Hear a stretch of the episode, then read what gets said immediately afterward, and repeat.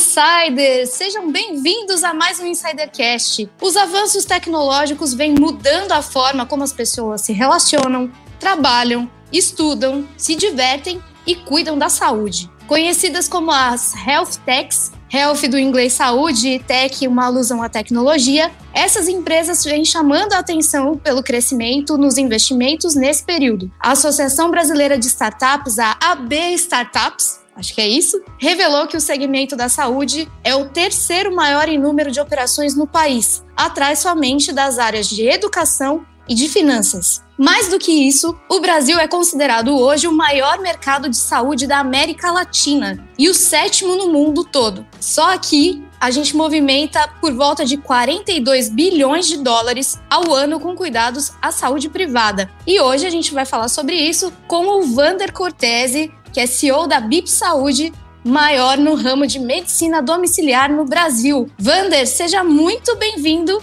ao Insidercast. Olá, prazer estar aqui com vocês. Agradeço o convite e espero contribuir aí para trazer um pouco de informação sobre as health techs. Olha, acho que você vai trazer muita informação para a gente, vai desmistificar muito sobre esse assunto que nesses últimos dois anos se tornou primordial aqui para todo mundo. E é lógico que eu não estou sozinha. Vou dar um spoiler aqui para vocês, que ele estava falando no bastidor que ele emagreceu, entendeu? Que a camisa estava larga, que ele está ficando fininho, está ficando bonito, mais ainda, com as luzes maravilhosas de Las Vegas que compõem o cenário dele. Será que ele está onde? Santos? Riviera? Onde neste mundo? Ou neste Brasil baronil? Cleiton Lúcio, seja bem-vindo ao Insidercast. Sério que seu esposo deu spoiler do bastidor, Bárbara? Sério? Oi, Bárbara, muito obrigada pela apresentação. Vander, muito obrigado por aceitar os convites. É, realmente, acho que o tema saúde ele é mais importante do que nunca nessa época. E é, eu acho que emagreci um pouquinho, sim. Mas nós também temos outros, outra pessoa com a iluminação de Las Vegas aqui, né? Eu queria saber, e aí, tá fazendo muito frio aí, Fábio? Tá fazendo frio, olha, eu vou contratar aqui um, umas Health Tech aqui pra. Tá complicado de frio aqui o, nesse período do ano, mas tem de melhorar. Não tô tão bem quanto você, Cleiton, tá emagrecendo, mas a gente tá se virando conforme dá aqui nesse Insidercast. Bah, obrigado estar com você, muito bom estar com você aqui nesse episódio. E Vander, uma honra estar com você. E eu vou emendando a primeira pergunta, Vander. Por que todo mundo está falando em health techs hoje? E por que está todo mundo querendo investir dinheiro nas health techs, Vander? Bem, é uma pergunta super pertinente para a gente começar. A gente tem ouvido muito a expressão que as health techs são as novas fintechs, né? Porque a gente viu aí o surgimento de, de grandes empresas, né, com base tecnológica, com modelos inovadores, né, seriam as startups na área de finanças. Acho que um grandes destaques aqui no Brasil, a gente teve ali Nubank, XP, Stone e mais algumas outras. E agora é, há quem diga que chegou a hora das health techs. E sem dúvida, assim, não existe um gabarito, uma resposta única, mas alguns aspectos me fazem acreditar que realmente tem um embasamento para as health techs estarem crescendo tanto? É, acho que o, o, mais óbvio e que passa pela cabeça de todos é que a, a pandemia, o, todo o cenário que a pandemia traz, coloca um holofote, traz luz para as ineficiências do setor de saúde. O quanto a gente, em alguns aspectos, não estava preparado para lidar da forma necessária para passar por uma situação como essa. Mas eu diria também que tem alguns outros fatores que somam a esse. Um deles é que o venture capital né, os investidores é, chegaram agora nesse, nesse setor também. E a gente sabe que quando o capital chega, ele acelera muito é, o surgimento de novas empresas. Então, cada vez mais você vê fundos que têm no seu portfólio empresas de saúde. Alguns antes não faziam saúde, achavam o setor complicado, tem o regulatório envolvido. E você vê cada vez mais alguns até especializados em saúde como é o caso de um dos nossos investidores, que é a DNA Capital, por exemplo. E eu destacaria um terceiro motivo, que é também o empreendedor com familiaridade com o setor de saúde. Porque empreender já é tão difícil. E você empreender num setor que você não tem familiaridade é ainda mais difícil. Então, por exemplo, no meu caso, e que não, é necessariamente o único, a única forma, mas eu sou médico de formação e acabei indo para o mundo dos negócios. Então, eu guardo ali uma familiaridade com o tema de saúde. Talvez se eu fosse empreender no mercado de agro, eu não conseguiria ter os mesmos resultados que estamos tendo em saúde. Esse é um termo que a gente chama de Founder Market Fit. Muita gente fala do Product Market Fit fit, mas esse é o founder market fit, então que é essa familiaridade com aquele tema. Então, juntando uma, uma safra agora de profissionais de saúde, entre eles médicos, caminhando para o mundo do empreendedorismo, né, buscando conhecimento e, e melhores práticas do empreendedorismo, com o venture capital apostando nesses empreendedores e a pandemia trazendo ainda mais luz para as necessidades de cuidado com saúde, é, eu diria que isso aí forma um cenário que favorece muito o crescimento das health techs. Wander, que legal saber que você é médico, né? Porque quem melhor para empreender na área da saúde do que o médico que sabe todas as dores, todos os locais que tem carência, né? Todas as limitações desse setor. Queria te fazer uma pergunta relacionada à tecnologia, né? Quais são os benefícios que você vislumbra da tecnologia aplicada ao atendimento na área da saúde? Excelente pergunta e a gente se diz aqui como uma empresa tech-enabled. A gente não é uma empresa de vender software e nada contra isso, né? As famosas Software as a Service Company são muito interessantes e são necessárias, mas a gente é uma empresa de serviço. Então, no, na, no, no fim do dia, é um ser humano lá fazendo o serviço de saúde. No entanto, a tecnologia traz eficiência. E eficiência é fazer o mesmo ou mais gastando menos. Então, a aplicação de tecnologia, não só na saúde, mas falando da saúde, onde eu tenho um pouco mais de propriedade para falar, traz eficiência. E num cenário onde saúde está cada vez mais caro, cada vez mais difícil, as empresas, né, que são os empregadores, são os maiores patrocinadores da saúde privada no Brasil, fica cada vez mais difícil eles manterem né, os benefícios do plano de saúde. Quando você começa a ter empresas como a BIP, que são tech-enabled, não são necessariamente então uma empresa que vende um produto de tecnologia, mas usam tecnologia para serem mais eficientes, eu diria que você consegue fazer aquilo que normalmente são contrários, você faz ao mesmo tempo, que é aumentar a qualidade e reduzir custo. Porque eu costumo dizer que dar qualidade cobrando mais caro, não tem inovação nenhuma ali, não tem disrupção, não tem mágica nenhuma. O que a gente consegue fazer na BIP é exatamente isso. Utilizando a tecnologia, entregar um serviço com maior qualidade e com um custo igual ou mais barato do que existia anteriormente. Vander, a gente está falando sobre um setor que tem trabalhado muito com tecnologia, né, que está em constante inovação e nesses últimos dois anos, como eu disse na abertura do nosso episódio, tem crescido muito. Quais são as tendências, quais são as expectativas das health techs daqui para frente na sua visão? Acho que fazendo o link com a nossa com a pergunta anterior, é, a tendência é tudo aquilo que permitir melhor qualidade e baixo de custo, porque isso já era uma dor, já era um esgotamento do, do setor que, para quem acompanha mais de perto o healthcare, sabe que já vem, não é de hoje, nem de um ano, nem de dois anos, que vem havendo uma pressão para tornar mais é, saudável o custo da saúde. E aí é, a crise econômica, até antes da pandemia, uma crise econômica que já vinha se instalando, ela coloca mais pressão sobre isso. Então, a, a meu ver, tudo aquilo que trouxer redução de custo, se possível ainda com manutenção ou até quem sabe melhoria da qualidade, é a tendência. E aí eu destaco algumas né, na, na saúde. Tem duas que andam muito juntas, que são a, a telemedicina, tá? é o atendimento a teleconsulta, né, que está dentro do capítulo de telemedicina. A telemedicina é ato, ou um procedimento, ou uma ação médica à distância. Isso já existia, por exemplo, os telelaudos, que era um médico, faz, um profissional faz um raio-x numa localidade e a quilômetros de distância dali um outro profissional lauda. Isso já existia há muitos anos. Mas a teleconsulta, que é então através de uma ferramenta de, de videoconferência, você atender um paciente, isso inclusive era proibido pelo Conselho Federal de Medicina até antes da pandemia. A gente fica feliz em ver que essa barreira caiu e fez muito bem ao Brasil. Então, a telemedicina é uma tendência. De novo, aumenta acesso, aumenta a qualidade do atendimento para aquela pessoa que não teria acesso e consegue muitas vezes fazer a um custo mais, é, mais baixo. Então, telemedicina. E junto com telemedicina,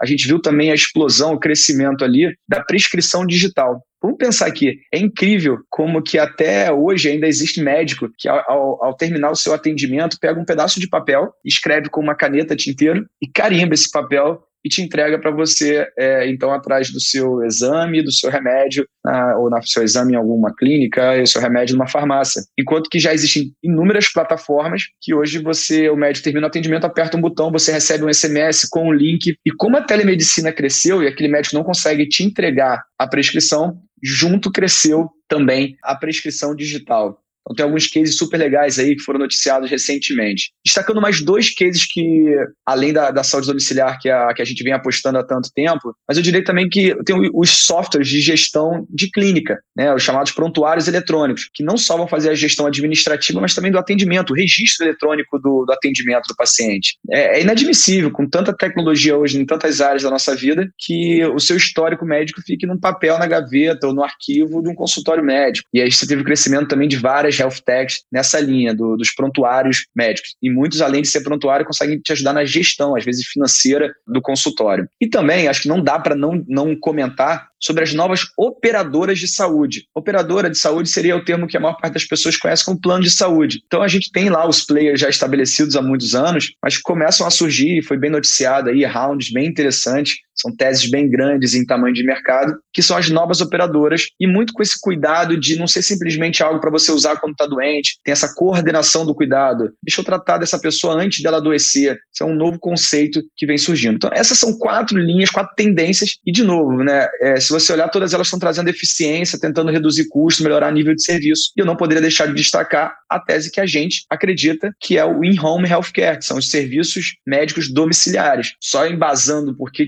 a gente acredita tanto nisso, isso vem muito né? Não precisa pensar em saúde. É um comportamento do consumidor globalmente querer comprar online e receber em casa o seu serviço, o seu produto. O maior exemplo disso é a Amazon, né? a empresa mais valiosa do, do mundo hoje, uma das mais valiosas do mundo, a Amazon. Mas se quiser trazer para exemplos aqui no, na América Latina, não sei o quanto está claro para todo mundo, mas até outro dia a empresa mais valiosa da América Latina, hoje ela está em número dois, é o Mercado Livre, né? a holding argentina dona do Mercado Livre, que para muitos é um site, é uma das empresas mais valiosas da América Latina. E também um destaque aqui para o Brasil, um case super conhecido do Magalu. O que, que eles têm em comum? Essa tese de comprar online 24 horas por dia, 7 dias por semana, fim de semana, dia santo, quando for, e receber em casa. Então, essa é a tese da BIP, que é permitir esse e-commerce em saúde com o serviço entregue em casa com alta qualidade e preço baixo. Vander, você tocou num ponto super interessante que é uma dor de muita gente, que é a prescrição médica, porque ninguém entende a letra do médico. Por quê, Vander?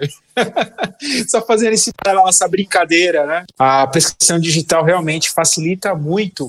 E eu queria ver com você um tema super importante também, que é a questão da pandemia. Você já falou das tendências, que houve um crescimento das consultas online, da telemedicina, obviamente, né, por conta da restrição do isolamento social. Mas eu queria saber quanto cresceu esse mercado. Você tem uma ideia de quanto esse mercado se desenvolveu nesses últimos um ano e meio aí que a gente está em meio a esse período desafiador? É, realmente, telemedicina é quase que sinônimo ali da, da pandemia, quando se fala em health tech. É, a gente tem alguns cases super bacanas de, de bons amigos, né? Você tem o caso da Conexa, lá do Guilherme, você tem a Docway do, do Fábio, fora os prontuários é, eletrônicos que disponibilizaram a ferramenta de telemedicina. Mas a gente está falando de algo que não acontecia antes, e os, os últimos, o último número que eu percebi foram mais de 5 milhões de consultas realizadas é, só em 2020 por telemedicina, isso no mercado privado, é, porque serviços públicos também adotaram. Então a gente está falando de algo que permitiu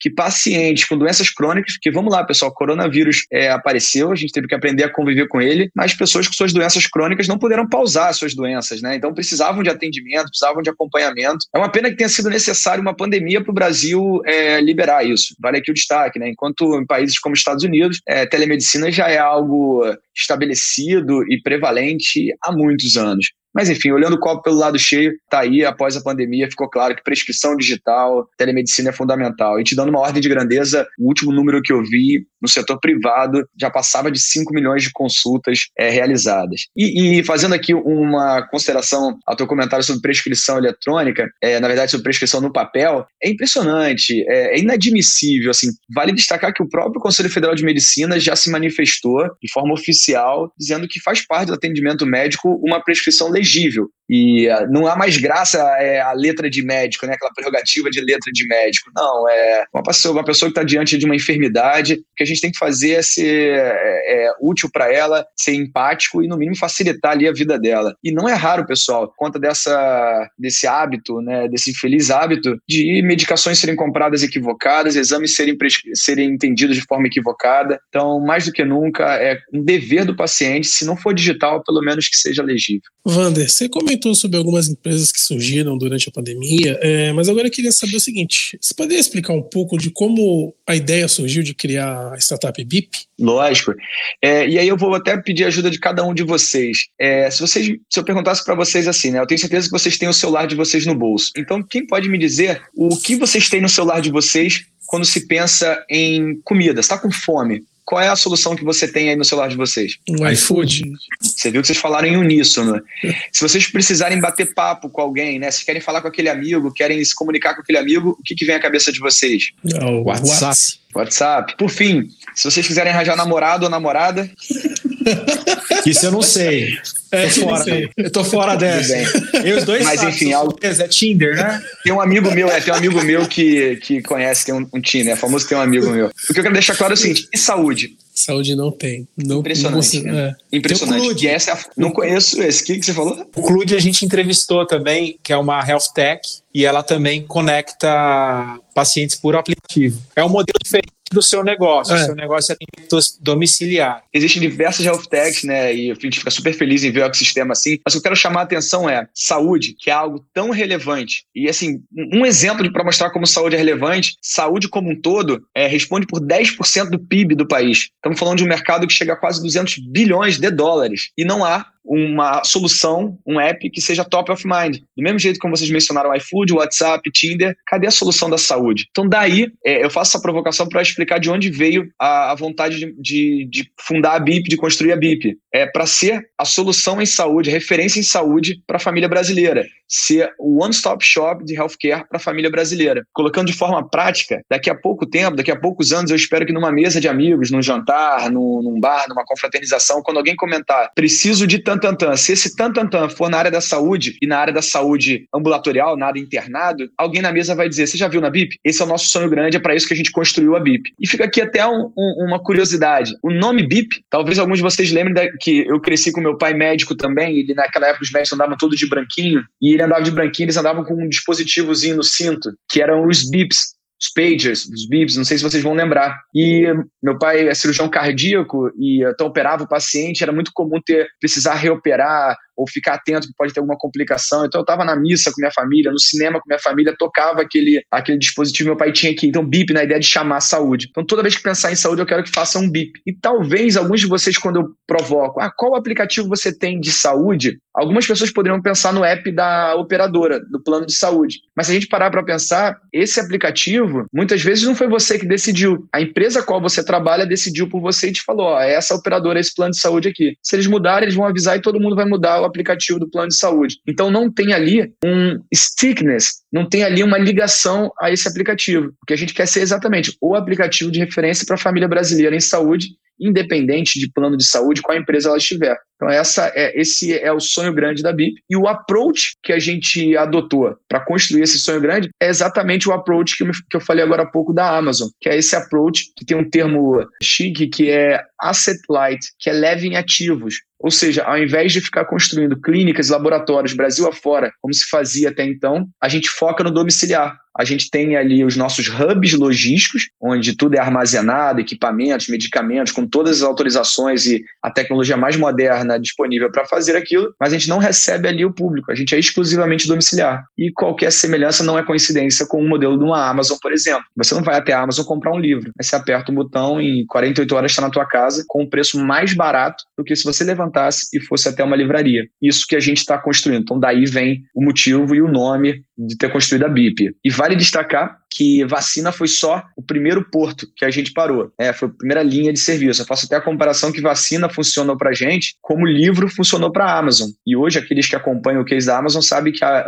a venda de livros, apesar de gigantesca, não corresponde a 3% do faturamento da Amazon. Mas foi muito importante começar por ali. E a gente começou por vacina. Hoje a gente já é a maior empresa de vacina do Brasil. E falar de vacina hoje é chover no molhado, todo mundo virou expert em vacina. Mas a gente está falando de uma empresa que né, começou a, a vender vacina em 2017 e em pouco mais de três anos já se tornou líder em vacina no Brasil. A gente opera no Rio de Janeiro, Distrito Federal, São Paulo, Paraná e muito em breve Minas Gerais e Espírito Santo. Mas como eu disse, vacina foi só o início e agora a gente lançou uma outra linha de serviços que são os exames laboratoriais em casa. Então hoje você pode a qualquer momento agendar a vacina na sua casa, mas também agendar para ser feito algum exame de sangue, e sangue ou qualquer outro exame que você faria no laboratório. Não faz mais sentido você ir até um laboratório, você se locomover, você, você com um filho pequeno, se expor a trânsito, se expor a, a violência urbana, se expor a uma sala de, de, espera, muitas vezes com uma lotação maior do que deveria. Não faz sentido. No conforto da tua casa, você aperta o botão, chega alguém da BIP com alto nível de serviço e não te custa mais nada por isso. Então, eu acredito que essa é uma grande tendência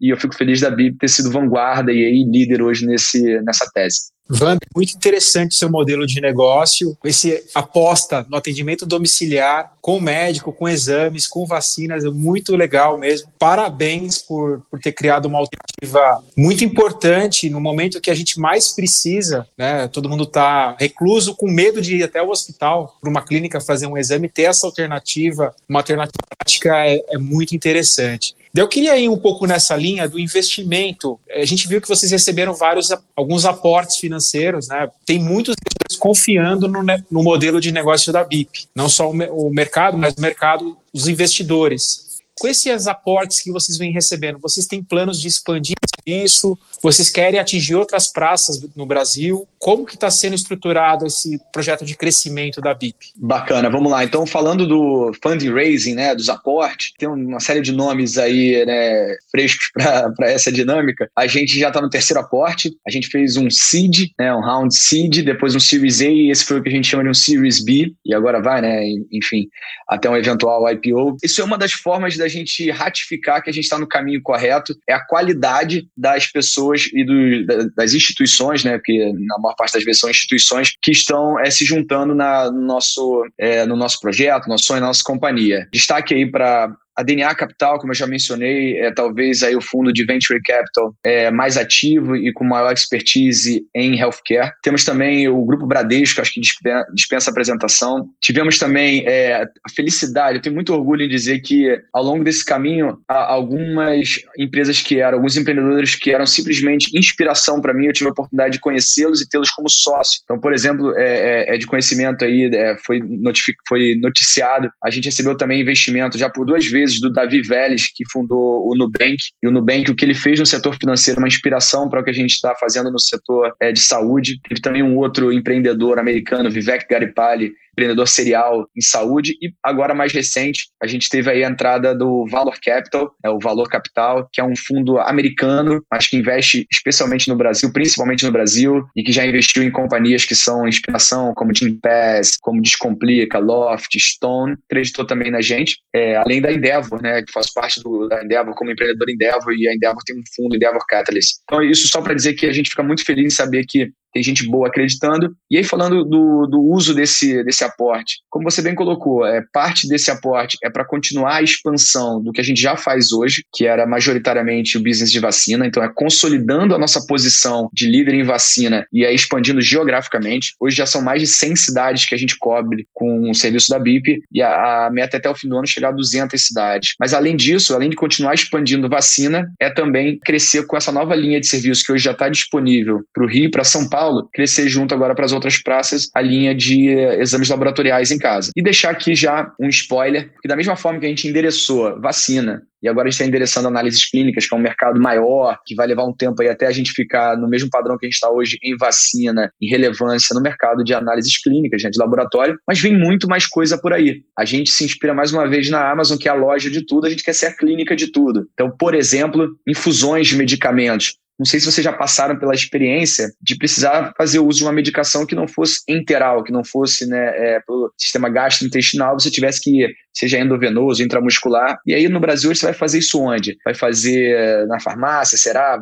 Vai se internar num day hospital, por que não apertar um botão e não vai um profissional super bem treinado da BIP na sua casa? Será que o uso de, de óculos, né, de órtese ocular, precisa ser da mesma forma que é hoje? Você tem que ir num, num, num consultório fazer um exame do, abre aspas, exame do grau, e aí tem que ir numa ótica. Será que não poderia acontecer isso no ambiente domiciliar? E tanto mais. Fisioterapia. Então, só para vocês entenderem que o objetivo da BIP é usar esses recursos também para começar a endereçar novas linhas de serviço, e aí a gente vai ganhando essa relevância. Dá um exemplo aqui hoje, eh, já acontecem casos que a gente super interessante que uma moça faz um beta-HCG com a gente, e aí tem a felicidade de ter um beta-HCG positivo, daqui a pouco já faz a sexagem com a gente, aí já faz as vacinas da gestante, aí já faz o teste do pezinho, já faz a vacina do recém-nascido, e a gente quer estar presente na jornada da família cada vez por mais tempo e com mais serviços e mais produtos. É sensacional o que você disse, né? Por exemplo, a história de você precisar fazer uma aplicação de medicamento é realmente complicado, porque assim, você tem que ir numa farmácia, você tem que fazer um day, um day, como você disse, né, num hospital, e às vezes é muito chato, é constrangedor constrangedor, às vezes, né? Você tem que ir na farmácia pedir para um especialista lá aplicar a vacina em você ou aplicar uma medicação em você todas as vezes, né? Chega até a ser constrangedor para algumas pessoas. E você levar o profissional na casa da pessoa é sensacional. Uma coisa que ficou muito clara para mim aqui durante todo o episódio é o seguinte, né? Quanto mais tecnologia, mais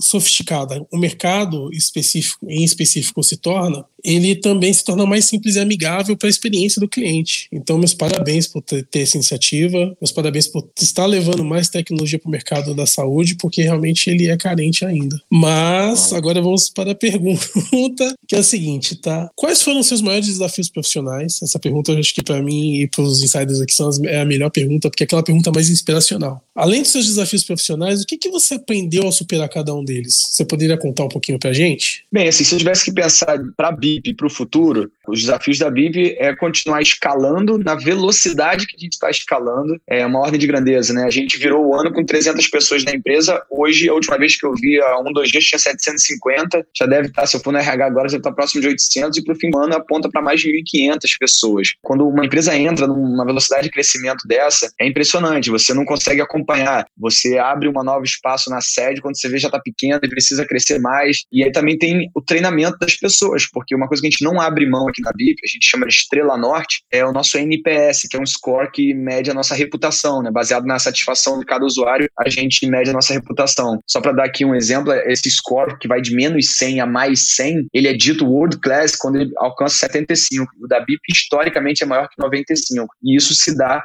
às custas de um recrutamento e seleção é, muito criterioso, um processo de recrutamento e seleção muito, muito criterioso. A gente bota mais de 100 pessoas num salão de um hotel, num salão de um hotel e aperta para eventualmente saírem 10 para irem para o treinamento e lá nem os 10 se formam. Tá? Tão rigoroso é o nosso treinamento. Fazer isso e crescendo rápido, esse é o nosso desafio na BIP e a gente está aplicando tecnologia, que é a forma que a gente sabe resolver os nossos problemas aqui, é aplicando tecnologia, por exemplo, com uma baita universidade corporativa, com EAD, enfim, e com auditoria, muita coisa feita é, com tecnologia. Eu diria que esses são os desafios futuros. Desafios é, até então, eu já estou com 38 anos de idade, empreendo há 15 anos. A BIP é minha segunda jornada como empreendedor. Já tive a oportunidade de fundar uma outra empresa antes, que foi um case também super bacana, que uma rede de clínicas que emprega mais de 500 pessoas e que segue crescendo bem, mas hoje tem um outro CEO à frente. E sem dúvida, assim, qualquer pessoa que você conversar que já é, movimentou essa quantidade de pessoas e já teve à frente disso, você vai entender que gestão de pessoas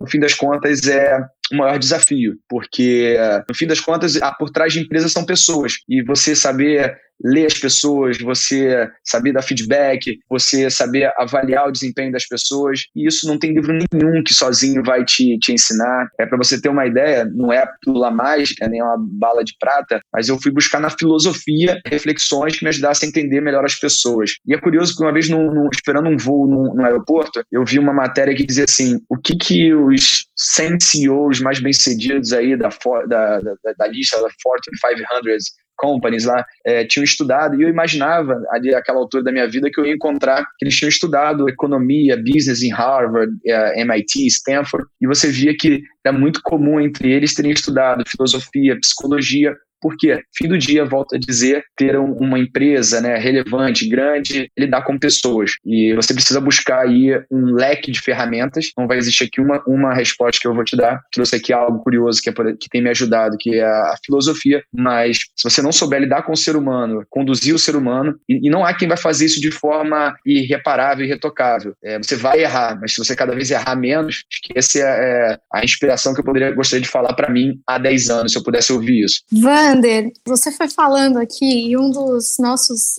maiores lemas do Insidercast é justamente falar que no final do dia são pessoas lidando com pessoas. E ver você, ao alto dos seus 38 anos, no seu segundo ramo, vamos dizer assim, na sua segunda empreitada de empreendedorismo, falando isso, falando que está estudando psicologia, filosofia para entender as pessoas, mostra como cada vez mais realmente o mercado corporativo, e não só corporativo, né, o mercado no geral, precisa de humanidade, né, precisa humanizar as relações. E a BIP tem muito disso no DNA, né? Você trouxe aqui vários exemplos de como usar a BIP no dia a dia, né? E uma das coisas que me veio muito clara também à cabeça é a questão das pessoas que não têm condição mesmo de se locomover, seja por algum tipo de, enfim, necessidade especial, né, de não conseguir mesmo se deslocar até os consultórios, enfim, né?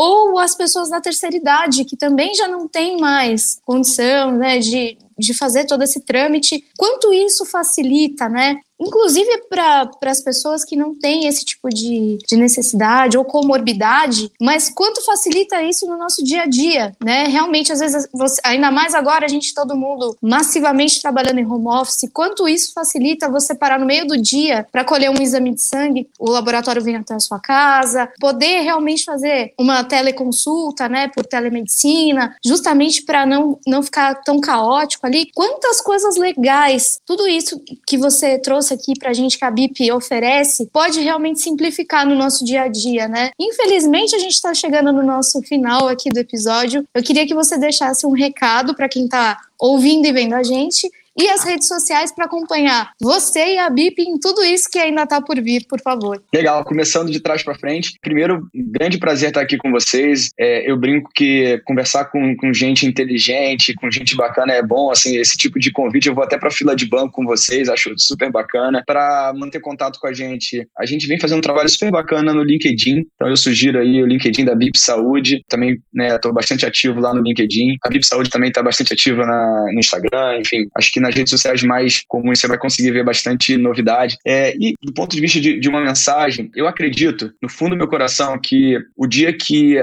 o empreendedorismo for uma, uma opção, uma das primeiras opções para os melhores cérebros da escola, da faculdade, a gente vai ter um país melhor. Quando o empreendedorismo deixar de ser algo que as pessoas fazem porque eventualmente se viu desempregada ou porque alguma oportunidade passou na frente, mas quando for algo assim que a gente fala desde lá da, da do, do, do, ensino médio, que na faculdade, que os estudantes de medicina ou médicos recém-formados que por acaso estejam nos ouvindo, é, souberem que assim, peraí, é uma opção também eu ser empreendedor e que existe ferramentas mental para isso, é, é, menos feeling e muito mais técnico. Tem muita técnica para empreender, diferente do que Hollywood às vezes gosta de nos passar né, nos filmes, porque é mais romântico, mostrar é, um dom, algum talento, e tem muita técnica. Então acho que a mensagem é essa, assim, vamos falar de, de empreendedorismo, até mesmo para a gente ter, seja médicos ou outros profissionais na área da saúde empreendendo e ajudando a gente a melhorar o setor. Quem melhora para todo mundo, a gente vai ter um país melhor. Maneiro, a gente que agradece pela sua participação. Como eu disse, acho que na fala anterior, é sensacional ver que realmente existem pessoas se preocupando com o setor da área da saúde e em colocando, como posso dizer, mais tecnologia, porque assim, cara, como a Bárbara disse na fala dela, é muito legal perceber que existem pessoas que realmente não podem se locomover, existem pessoas que estão impossibilitadas, impossibilitadas, existem pessoas, por exemplo, que moram muito longe de um hospital e a tecnologia ela vem para aproximar as pessoas. Então, muito obrigado por você empreender, muito obrigado pelo seu projeto projeto, achei sensacional. Depois eu vou entrar no LinkedIn e com certeza vou seguir vocês. E Fábio, é com você. Obrigado, Cleiton. Nossa, fiquei muito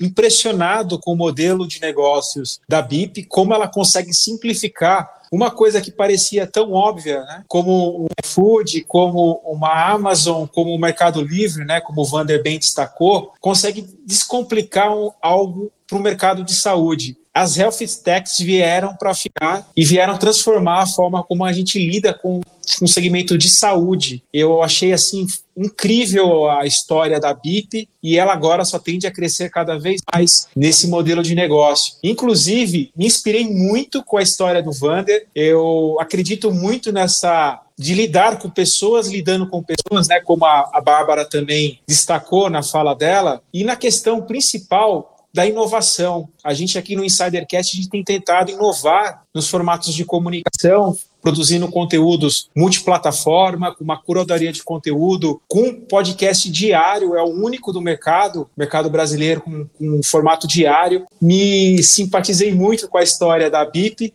e também tentando se inspirar um pouco também na história dela aqui com o Insidercast. Obrigado, Vander. Foi uma honra falar com você. E eu gostaria de chamar a Bar Rodrigues. Obrigada, Fá, obrigada, Clayton. Tão legal ver a humanização de uma área que às vezes pode ser tão fria, né? Que a gente às vezes tem medo, né, de ir no médico, tomar uma injeção, fazer um exame. E você vê a aproximação através da tecnologia, como o Clayton disse, e a humanização na fala do Vander, na inspiração que ele teve, né, de eu quero ser lembrado como o BIP da saúde, eu quero ser lembrado como a Amazon. Ali na, quando você falar em saúde, no aplicativo, o que, que vem na sua cabeça? É a BIP. Eu adorei a inspiração do nome, eu lembro muito da época dos bips. Acredito que o Vander tenha visto muito o bip tocar do pai dele quando ele era mais jovem. Você vê a inspiração dele e o, o amor pelo que ele faz, na fala dele, no olhar dele. E isso só faz o negócio crescer mais. Num momento que a gente precisa de tanto carinho,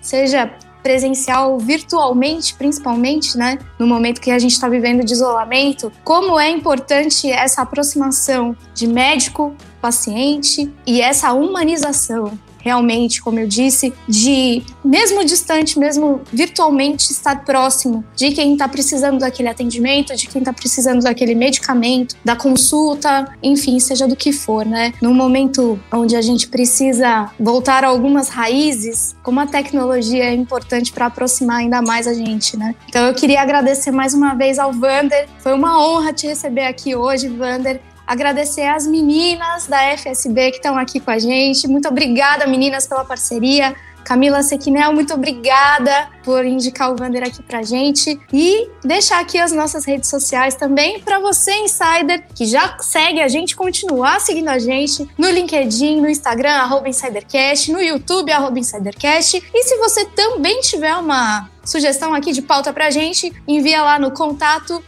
insidercom.com. Meu muito obrigada a todos vocês, insiders, por estarem aqui com a gente em mais um episódio. Obrigada pela parceria nos próximos e a gente se encontra num próximo Insidercast. Até lá!